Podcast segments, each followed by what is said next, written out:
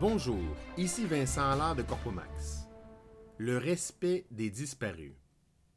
J'aime lire les journaux. J'apprécie ce contact quotidien avec la société dans laquelle on vit et dans laquelle on meurt. Tous les jours, plusieurs nous quittent, lentement ou en vitesse, doucement ou sans finesse. Parfois, la, la section nécrologique du journal The Philadelphia Inquirer occupe plus d'espace que la section sportive du même journal. Faut dire qu'il y en a du monde dans cette grande ville de Pennsylvanie qu'est Philadelphie.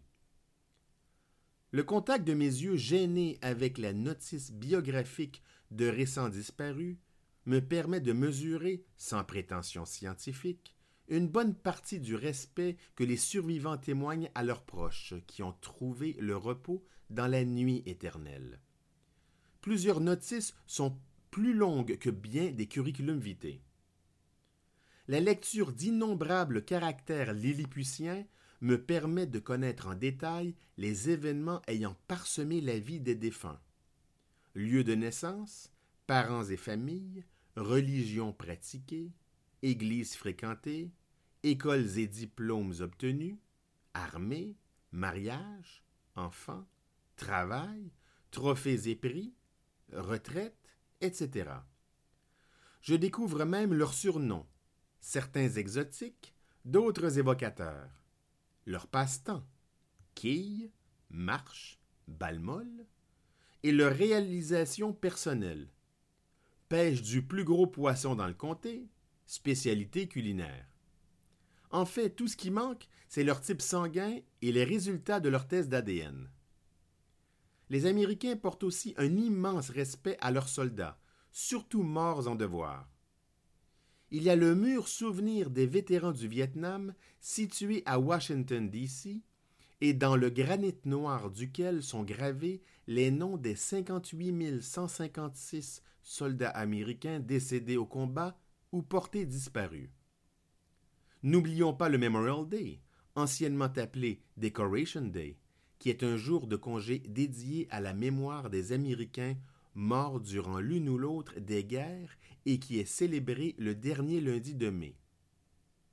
Pour sa part, le cimetière national d'Arlington, situé en Virginie, tout juste à côté de Washington, D.C., existe depuis 1864 et a plus de 400 000 locataires permanents, militaires, vétérans et familles.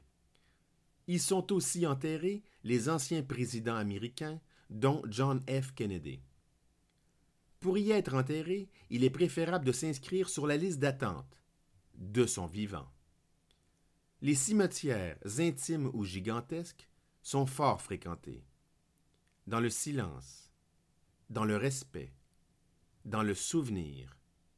Petits drapeaux étoilés, fleurs fraîches régulièrement remplacées, messages doux, oursons en peluche laissés par des petits-enfants souvent inconnus des trépassés. Signes discrets, tête penchée, yeux humides, cœur serré. Le départ d'un être proche est toujours insupportable. Mais comment décrire cette douleur lorsque celui qui part est un enfant? Pire encore cela doit être lorsque le petit être s'est fait enlever la vie par un proche parent. Il y a quelques années, j'ai lu dans la version web d'un quotidien montréalais qu'un Québécois venait d'écoper de quatre ans de prison pour avoir tué son enfant. Coïncidence troublante, la même journée, dans le Philadelphia Inquirer, je lisais une nouvelle similaire. Sauf que le meurtrier américain écopa de la peine de mort. Ici Vincent Allard de Corpomax. Merci et à bientôt.